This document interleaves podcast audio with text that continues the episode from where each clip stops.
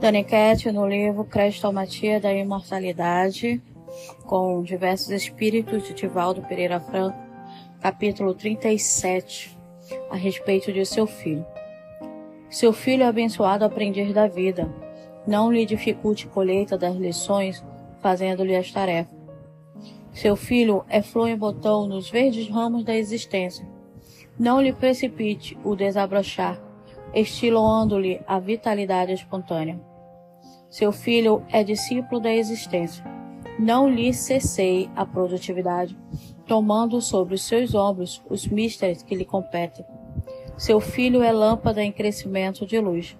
Não lhe coloque o óleo viscoso da bajulação, para que não afogue o pavio onde crepita a chama da esperança.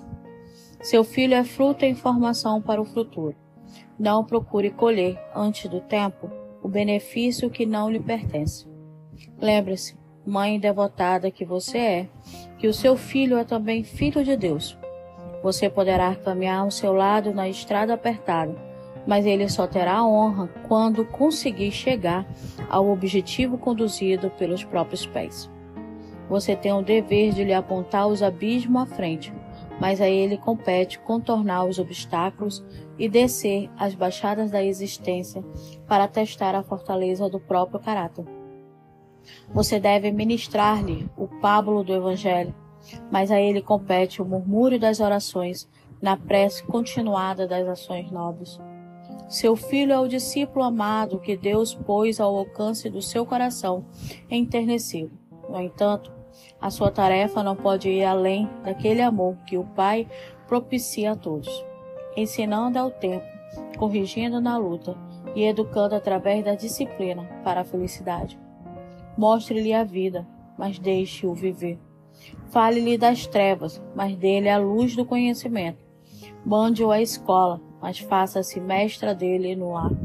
Apresente-lhe o mundo, mas deixe-o construir o próprio mundo.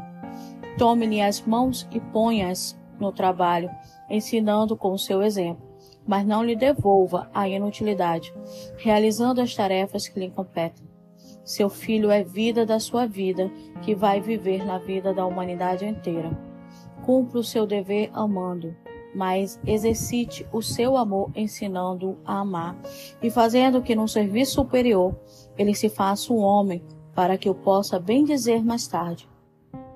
Amem seu filho, o filho de todas as mães, e ame nos filhos das outras o seu próprio filho, para que ele, honrado pelo amor de outras mães, possa enobrecer o mundo, amando outros filhos.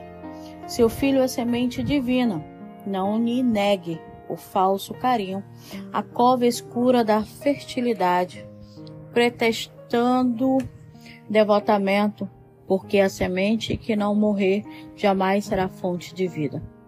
Mãe, seu filho é a esperança do mundo. Não o asfixie no egoísmo dos seus anelos, esquecendo-se de que você veio à terra sem ele e retornará igualmente a sós, entregando-o a Deus, consoante as leis sábias e justas da criação.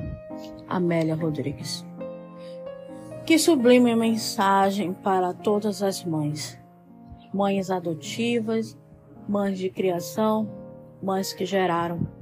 Que sublime mensagem para se ter, para se compreender a sua maior responsabilidade como educar, como conduzir e como orientar. Então, vamos lá, até o próximo capítulo.